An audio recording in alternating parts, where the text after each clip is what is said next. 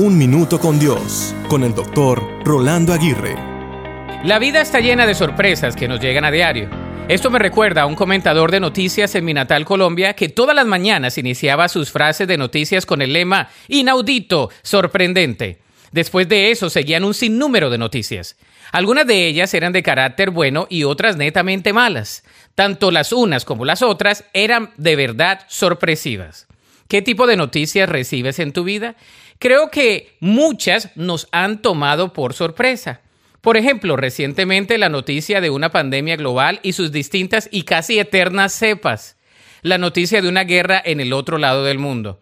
Quizá a nivel personal, alguna pérdida relacional, familiar o laboral.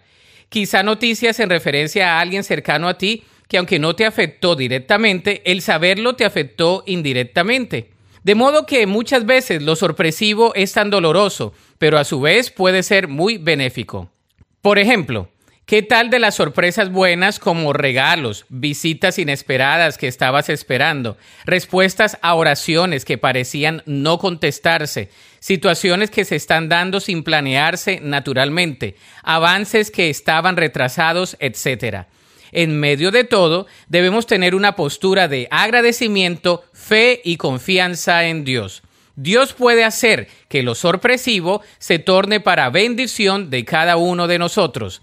La Biblia dice en Santiago 1.17, todo lo que es bueno y perfecto es un regalo que desciende a nosotros de parte de Dios nuestro Padre, quien creó todas las luces de los cielos. Él nunca cambia ni varía como una sombra en movimiento. Para escuchar episodios anteriores, visita unminutocondios.org.